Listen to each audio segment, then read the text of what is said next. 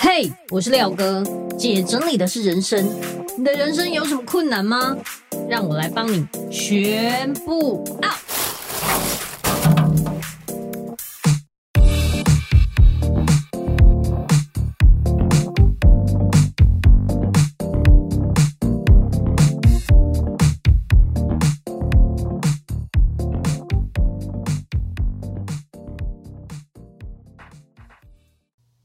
大家好，我是收纳幸福廖星云廖哥。这些年来啊，我看过太多人在断舍离上面卡关，想要整理，可是却没有方向；想要动起来，可是却无从下手。我一直思考该如何帮助他们。看完《原子习惯》这一本书之后，我就开始规划一系列有趣的小任务。把想要执行断舍离的物品拆成最小单位，一点一滴的累积，培养出断舍离的习惯跟信心。在二零二三年，我们发起了无痛断舍离运动，把断舍离这件事拆分为三百六十五天，透过三百六十五个断舍离小任务，例如一月一号丢掉一张皮夹内的集点卡，二月三号。丢掉冰箱冷藏一件过期的商品，这是不是超简单、超 easy？透过大家的力量跟分享，目前已经累积超过八万个任务被完成，看了真的好感动。大家力量实在太伟大了，从十岁的小朋友到六十几岁的大姐，都可以轻松完成任务。只要你持续一整年的无痛断舍离运动，还可以拿回完赛奖金九百元。从现在起到十月三十一日前订购我们的一日一舍日历书，不但可以参加明年的三场线上直播讲座，还可以享受优惠价，只要一零五零元，现省两百三十元。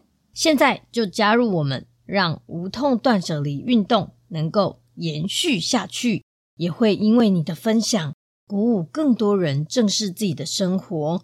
每个人都可以一步一步动起来，让断舍离扩大成为全民运动。干净的家会有好事发生。欢迎透过下方链接订购，一起动起来吧！欢迎回来，姐整理的是人生，我是你的整理师廖星云廖哥。大家好，欢迎回到我们节目哦。很奇怪吧？是不是觉得今天哪里怪怪的？哎，前面这一段不可以剪掉哦。好，我们今天呢，欢迎廖星云廖哥来上我的节目。我是妈妈桑，我是 Cole。Hello，啊，怎么又是我啦？对，因为我发现就是我们两个这样在一起真的很能聊，所以就是 Cole 就串位来嗯访问我这样子。我就是上知天文下知地理，是不是？我跟你讲，我每次呢跟廖哥在讲商业模式或者是呃收入啊等等的，他就说：“啊，我都没有想过，我都没有想过哎，啊，真的耶，这样。所以呢，我们今天想要来聊聊定义的问题哦，嗯，好不好？什么定义？最常讲的说，阿力给修修，我每次跟我女儿说，把你房间收一收。对，她其实听不太懂哎。一直到我认识你之后，有我有发现，我发现这个改变很大。对，我就会跟他说，请把你的书放回书架上。对，好，那《风之谷大冒险》旁边就是。风之谷大冒险数学探险，嗯，就是同类的要放在一起。欸、很聪明，你直接跟他讲位置，对，相对位置对就是你说把书放在书架上，那我可以就是东倒西歪，西歪，我也是有放在架上啊，对，对不对？对而且我也可以乱排啊，没有一到五啊，或者什么，就是不行。对，然后我也可以风之谷跟什么奇奇怪怪，但是你直接跟他讲，第一一定是风之谷，再是风之谷数学，那他就知道怎么放了。没错，哎，我记得在前一阵子美国的收纳人生这个收纳节目哈，它、嗯、都是用彩虹彩虹颜色。后来发现，哎，你有一次跟我讲说用彩虹排书好像不太行，你可，可以分享一下？我不是觉得不太行啦，应该是说，如果你的小孩是那种右脑型的人，他完全记得那一本书的封面，因为有小朋友对色彩比较强。所以他可能会记得那个书的封面的样子，或者是说他大概记得是什么颜色。例如说《一百层楼的家》是水蓝色的封面，这种。我现在考你，《好饿的毛毛虫》的封面是长怎么样？白色，然后绿色。对，然后上面有一个毛毛虫。对，还是毛毛虫的。对，就像这样，我们可以大概说得出来。然后还有，那你知道小鸡去旅行或者小鸡去什么的？小鸡过耶诞节吧，绿色。对对，就是它会有绿色、黄色这样，我们大概隐约可以记得，可是。皮皮与波西什么？皮皮与波西啊？哦，你不知道皮皮与波西？谁谁是一个老鼠的脸那个吗？对啦，老鼠跟兔子。波西哦，对，皮皮与波西。它什么时候？它是条纹。我不想要了解，谢谢。我脑容量跟用尽。它书背是条纹的。OK，啊，总之就是哈，呃，书颜色可不可以用颜色？对，有一些代表性的书，它有特定的颜色。对，那你当然，如果小朋友喜欢这样子的话，你可以用颜色来分。那他可能会记得，我最喜欢的书是红色的，所以我只要去红色，然后依照彩虹颜色，我把红色书放回红色，那这样很 OK。可是，可是有一个问题，如果你是一个像我们是大人了，然后我们的搜寻的模式。是我们在找东西的时候，我们是比较理性的，我们是用文字在找东西，或是我大概记得它好像是跟财经相关的，它好像是跟生活什么相关的，我们就会就是有点像我们去图书馆搜寻东西。可是你不会记得封面吧？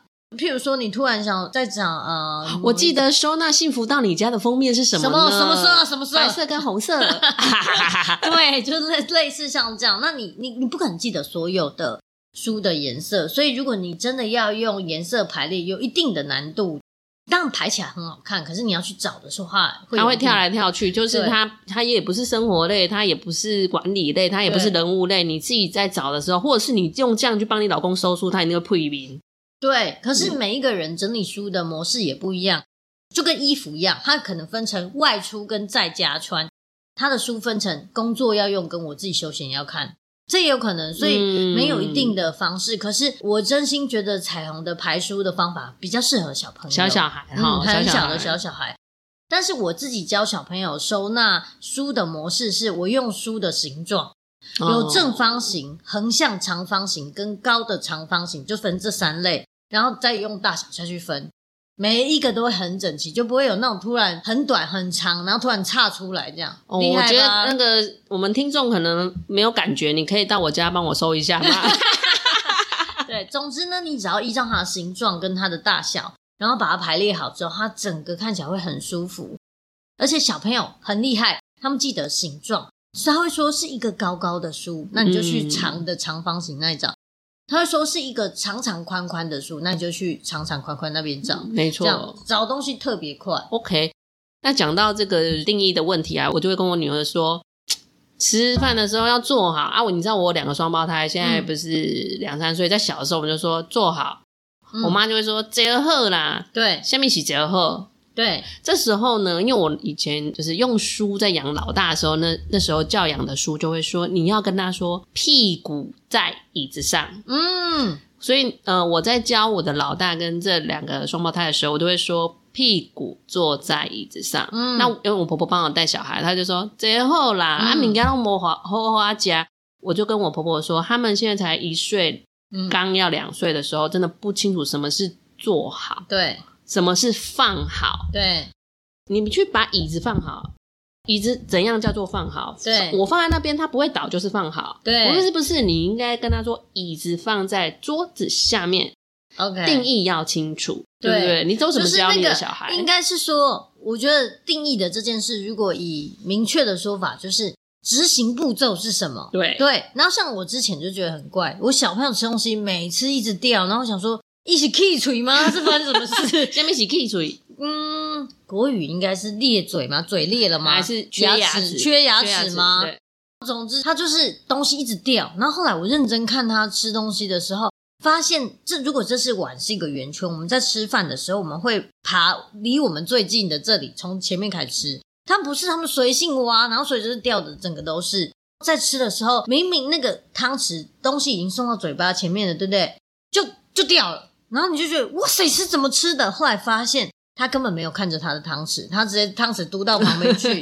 然后所以后来我就觉得不行，我要我要讲清楚，所以我就说你要挖离你最近的那里的饭，然后还有你要看着你的汤匙，就讲的很清楚。之后他们就终于知道怎么做。对，其实我认为小孩子是那种白纸，嗯，所以你必须要很清楚的告诉他说你要怎么做，那个定义是什么。嗯，就像在收纳，我发现很多客人来找我们的时候就说：“哎、欸，我不知道什么是收纳，我真的不晓得怎么收、欸。哎、嗯，我我妈妈从小也没有教过我收纳，嗯、然后我们就会发现说啊，对吼，好像没有人真的在教你怎么收纳。嗯、坊间有很多书就跟你说、嗯，哦，那你要买这个收纳瓶，你要买这个夹子，嗯，哦，很好用，很帮助你。嗯但是他没有告诉你，你整个家要怎么收纳、欸？对，而且其实我们去过这么多家，有发现每一个人都没有纵观的能力，就是看你整个家出了什么问题。你整个家就像一棵树，你要先把它的树根这个体质把它顾好，就是整个你是不是空间配置有问题？你是不是大方向有问题？不是一直在看末梢那些树叶的东西，所以你一直想，我是不是收纳盒买错？我是不是什么什么？完全不是，是你整个家本身就有问题。所以我觉得这个问题就牵涉到刚刚讲的定义，你对整个家定义是什么？你对这个空间定义是什么？它是小孩房，也是游戏间，也是储藏室，也是爸爸的合适，那这到底是什么？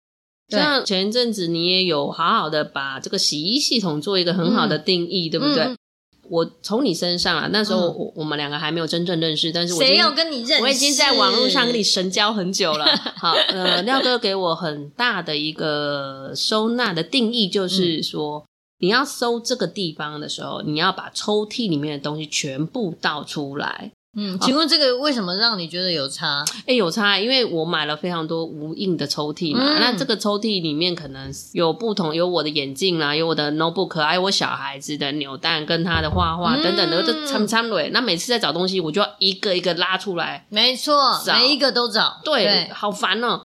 后来我发现啊，原来要全部倒出来，然后整理好、分类好、淘汰完之后，用数量去看，我今天是要直的放还是横的放？没错，没错。哎、欸，你真有学到呢！我跟你讲，我跟你讲，今麦的我跟，我来嘎的好啊，你都没嘎。哎、欸，所以我们要怎么样让大家从至少认识你之后，哈、嗯，可以开始好好的教我们的小孩，或者是教我们的学员怎么做收纳？你觉得他们要怎么先去看整个家的格局呢？其实在，在呃，比方说廖哥补习班里面，他有教到三个架构。第一个就是大动线，你可能要先看一下你整个家东西的配置，你的家具是不是有点问题？嗯，然后还有你的空间的功能是什么？那它是不是空间变得太复合式？那你把它想象成它都是一个资料夹的话，比如说音乐的资料夹只有音乐，图片的资料夹只有图片，你就想成你家是一个电脑桌面的话。你需要分到一百个资料夹吗？不可能，你就用空间。假设你有四个空间，那你就把它分成四个功能跟种类。你不会在浴室里面突然找到什么一本书什么？没有，浴室应该会看漫画吧？哦，可以啦，可以看漫画。可是我意思是说，像我之前就有在浴室里面看到炒菜的盐，还有米寿混，米寿混的国语是什么？想想，嗯，米寿味噌哦，不是不是米寿混，我想一下，味素味素味素，就味素跟盐，不知道为什么就放在厨房，然后还有厕所啦。在厕所里面哦，啊，对，放在厕所里面，浴室，然后地上还有菜刀，然后就觉得好 可怕，是在这里煮什么啦？他就是他香港人，香港的家没有要这样，对对对啊，厕所旁边就是厨房，对啊对啊，有时候香港的家很可怜呢，嗯，他真的好难区分哦。对了，可是因为那是台湾，所以就觉得有一些很奇妙的，就像我之前也提过。我可能会在厨房的上柜里面看到棉被，羽绒衣，对，羽绒被 是羽绒被，然后就觉得哇塞，你炒菜可能也广，因为我我认为啊，从小我们都学的都是学科，学国文、语文、数学、英文啊，自然、物理、化学，就是没有人教我怎么做收纳。有上家政课教插花跟做蛋黄酥，还有缝皮卡丘，我还叫佩玉帮我缝。佩玉，你要不要跟他原地结婚？就是没有人跟我们说什么是收纳，怎么收纳。自从我看了一本书之后，我才开始再去学，诶，什么是收纳？哎、嗯，没想到你也愿意支持我来开这堂课。我们从这个刚刚你有讲到，从动线开始，然后然后再到的空间规划，你里面好聪明哦，教我们用家具来做隔间呢。其实你很难想象哦，很多时候你觉得啊，这个空间就这么大，这个空间就是这么长，我要怎么弄？其实你就只要把你的家具的背面或者是正面，然后把它当成一个像墙一样的阻隔，那你就可以很快的分出这个空间。比如说啦，以小朋友的房间，我们当然就是如果两个小孩住在同一个空间，然后他们就很容易吵架，对不对？可是你可能很难想象，光用一个三层柜让他们中间隔出一个两个书桌不同，对不对？一面的柜子是给一个用，另外一面是给另外一个用，就是等于一面朝这边，一面朝另外一边，嗯、就是各给另外一个人用的时候，光中间隔一个这一道墙，这样他们就觉得舒服多了，换来永久的和平。对，开心，我再也不用那一直看我哥了，超烦。哎，我记得有一个案子很深刻，哎，就是他的小孩里面有一个五层几的书柜，你就建议他把它挪出来当个客厅的隔间。对，因为他们本来在他们小孩房里面有一个非常非常大的 IKEA 的那种正方形的书柜，很大，几乎占据了他们整个儿童房的某一面墙。那我的方法是，请他直接把那一个书柜全部拿出来。隔在他们的客厅跟小孩房中间有一个位置，然后让那里再摆了一个他们自己做的那种长椅。哎，瞬间变图书馆，而且也可以延伸到客厅，变成一个独立的空间。不然，他客厅跟中间小孩房的那一个位置是一个非常模糊的地带。没错，没错。然后你记得他原本 全满，全满。他说：“哎，我小孩子想要一个房间，那他就把小孩子的东西啊、杂物全部拉出来，然后再也收不上去了。”对，就小孩子的杂物就全部都塞在客厅跟小孩房的中间。然后小孩房一样一片混乱，对，然后客厅更混乱，没，没有人想要待在客厅。他们小孩甚至是坐在楼梯上看书，对对对，非常辛苦。我还记得廖哥补习班有一个学生，他有两个女儿、嗯、啊，他的房间他本来两个两张桌子是面对墙，那我知道 Hello Kitty 的那个对不对？对，然后你是后来怎么讲？就是他两个小朋友都是面对墙的时候。你想哦，如果你的空间很小，你两张桌子都要面对墙，你是不是吃掉那一座墙的很大的区域？范围？对，然后再来就是，如果你一进门，小朋友都是背对你，他会被你吓死，吓死，真的超恐怖的。的所以后来我们想到的方法是，让两张桌子是面对面，有一点像我们在办公室的同仁的桌子这样面对面，然后一进来，你就是看到两个孩子的侧面跟两个孩子的书桌侧面。等于是这一个房间 ㄇ 字形来说，除了扣除我们一进门进去的这面墙，所有的空间都可以做最大化的收纳。对啊，他也后来作业回馈就说，哎，他女儿自己就会把桌子收好，因为他觉得哇，妈妈怎么已经把房间弄得这么整齐了？嗯，其实只要妈妈这边示范好一个框架之后，大家真的很。对对对，大家就很容易可以遵循哦。对，所以其实如果没有人教过我们怎么收纳，这是正常的。我也没有人教过我。可是我觉得，当我们知道那个执行步骤一二三是怎么做呢？然后我们也可以学会了之后，再去引导我们的家人或孩子。对啊，像我觉得，为什么我会就是设计出这些课程呢、啊？因为我观察你最喜欢道服，嗯、那你道服，你用你的火眼金睛，你就会先看，哎呦，你这个这个鞋柜放在这边不对，我觉得你应该把鞋柜结缘出去。哎，你你明明不用放那么多鞋子，你鞋子很少，你自己放一半就好。哎，那你就会开始说。哎，你要不要试着把你的那个冷冻柜放到后面去？你都会第一眼呢，因为很多整理师我看一看就说啊，你们家这里最乱，这个东西对，我就直接下架。没有没有，我看你不是哦，你可不可以讲讲你到府的步骤你都怎么做？以前还没有咨询的时候你都怎么做？哦，说真的啦，我觉得做久了之后，你对那个空间的敏感度会非常强。虽然我没有在那里生活过，但是一去。你就会发现空间会讲话，他会跟你说：“我这里很怪，老师老是看我这样。”然后所以我过去的时候，我就会问屋主一些问题，比如说：“你这冷冻柜放在这里，你不觉得很奇怪吗？不会很突兀吗？”那或者是说，你的衣橱放这个方向，你觉得顺吗？当然，只要我这样一问，那个人就会有一种：“对，我怎么没想过？我怎么没有想过这个很定的？我怎么没有想过这个方向其实超卡？我没有想过，我这冷冻柜这样。”打开的时候，我要注意我会不会打到上面，打电视，打到电视。对，对，就是各式各样，这个都是你在生活的时候没有特别注意到的细节。可是，也就是因为这些细节，我可以看得出这些空间的调配是不对的。那甚至有时候我会跟客户讲，也许你根本不需要这个家具，从头到尾都不用为他想办法。对，就是你根本不需要。在你真的断舍离完之后，你会发现，一开始我都是在迁就我的家具。那这样我这个要放什么？就不用放，就不要有它就好。对，就省出了一个很大的空间。嗯，就是透过这个教学去定义你每一个空间、每一个家具最适合的方式，好像他们家就活起来。我跟你讲，有好几个客人都跟我说啊，我先找你们来帮我家哈收纳收纳，我两三年后要重新装潢，你记不记得？对，然后结果他就说：“哎，我发现我家也不用再重新整修了，对，我弄好就很很好用了。”对对对，其实哎，你会发现透过收纳，其实我们大家把收纳范围有点弄小了，好像就是这个衣橱把它排整齐，不是不是。对，廖哥团队呢，嗯、就是所有的家具大概都会稍微帮你瞧过哦。对，大班风，像我刚刚说的，就是一个树的那个体质，我们把你的体质打好了。你之后怎么弄都会觉得，哎，我的树好像活过来了，我的树叶好像有地方可以伸展了，我好像知道要怎么收了。你常常接到透天错，我相信大家回去都躺六六天吧。你说收纳完这样，整个家这样搬完东西都被对对，哎，你搬过最多最夸张的那个案子是什么？你说搬过大型的东西对对对啊？说到这个，以前我是一个人做，我没有团队，嗯、所以我必须要仰赖屋主跟我一起搬东西。那屋主啊。隔天我去，对不对？他说手上脚上全都是沙龙巴士，然后最可爱就是因为屋主是屋主，他跟我没有像团队的那种默契，所以呢，他就是跟我一起扛了一个极大的、很笨重的实木玻璃的书柜，从 A 搬到 B 这样。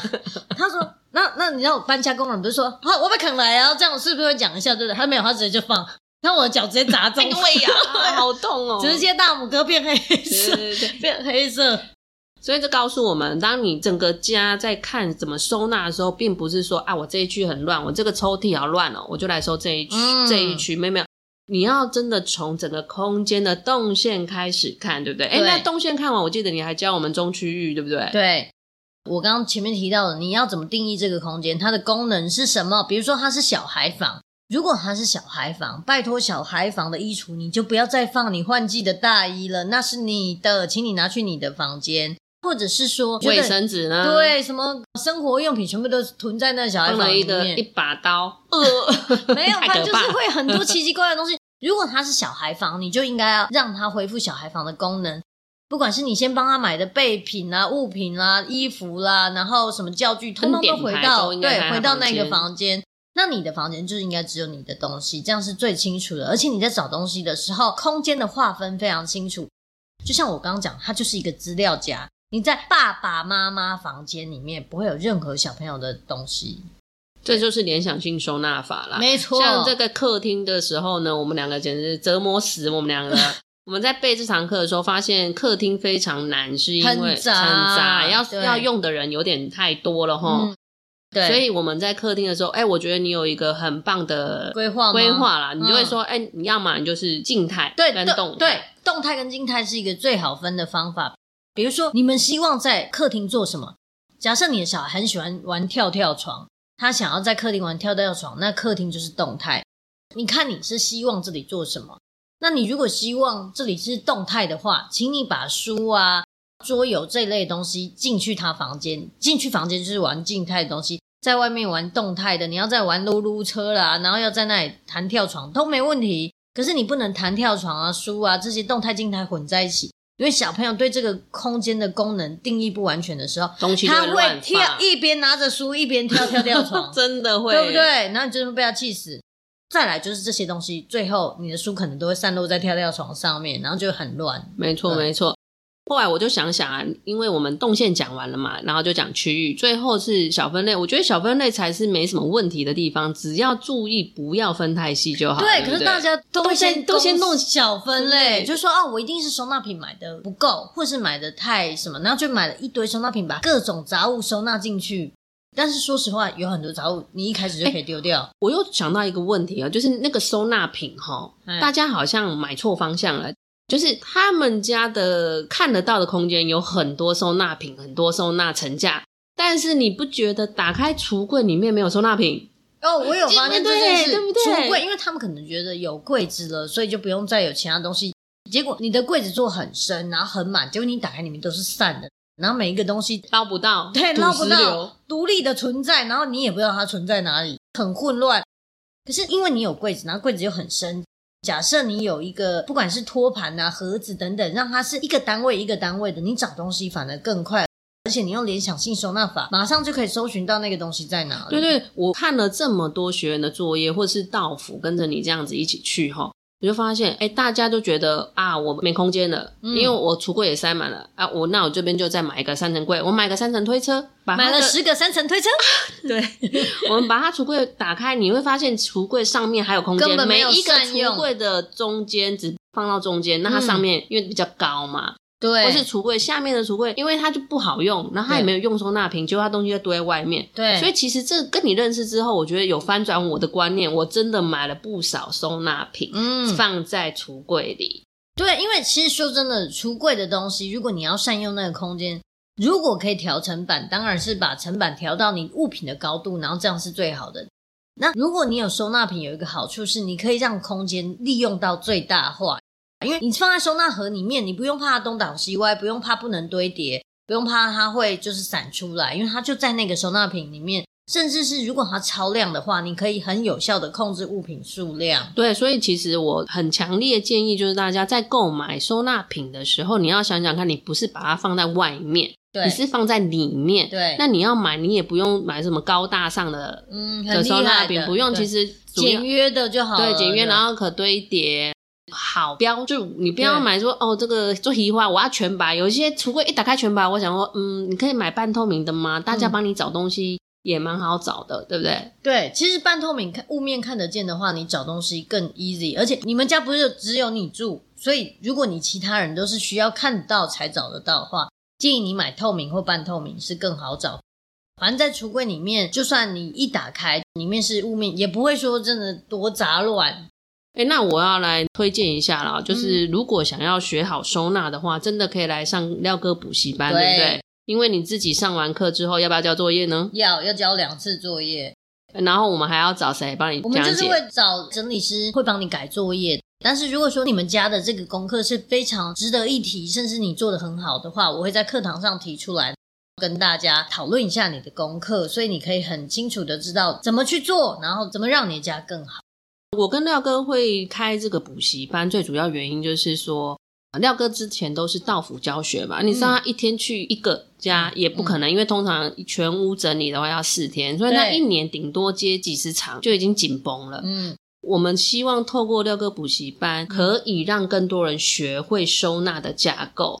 甚至你要怎么样去教你的小孩，或者是你到了朋友家，你就跟人说：“哎、欸，我觉得你个动线怎么样？怎么样？”哎、欸，大家有更多话题了。嗯、我最近跟朋友这边聊天啊，我发现我跟他好像没那么熟。为什么？呃，就是有一些新的朋友嘛，Okay. 然后我就跟他说：“哎、欸，我最近在干嘛？”我也跟你不是很熟。然后呢？然后我们就在聊这些整理的话题，因为大家的家里面，你就会发现啊，你有好多每个人都有整理的困扰，对对对对，反而这样聊起来更熟，对对，对对对。我有发现，不要再聊星座了嘛，也不用说啊，你在哪边上班，你几个小孩，老派耶，信息，所以、欸、这也是有可能成为最 fashion 的一个话题哦。哎、欸，我真心觉得不错，因为我之前去南山人寿演讲，对不对？然后我就跟他们讲说，当你学会这些收纳技巧，你去拜访客户，你们绝对有说不完的话题，而且他还会觉得你好神啊，你懂好多。对对对对，没错。所以呢，我们的再一次推荐，欢迎大家来了解我们廖哥收纳补习班哦。对，因为我有很多这个环境，比方说有呃储藏室啦、客厅啦，然后衣橱啊。总之会陆续推出空间，如果你觉得哪一个空间很困扰，你就去补那个。我相信你把那个空间整理好了，然后建立信心之后，你其他空间一定也能迎刃而解。OK，等一下，最多人关心这一堂课多少钱呢？九百九，非常便宜，CP 值超高，真的，的。因为我们不希望这一堂课让你觉得哇贵到你还要考虑耶，其实不用。嗯他很轻松，在家里就可以上课，然后直接用直播跟廖哥互动，不是那种一般的录制课，不是，对对对，是可以直接跟我互动的。OK，那这一集就到这边。如果你觉得这一集对你来说很有帮助的话，欢迎分享出去。我觉得每一次我跟妈妈桑一起录啊，因为她实在是太会逼我讲出一些很关键的东西，所以都是干货满满。你真的这一集要重听一百次。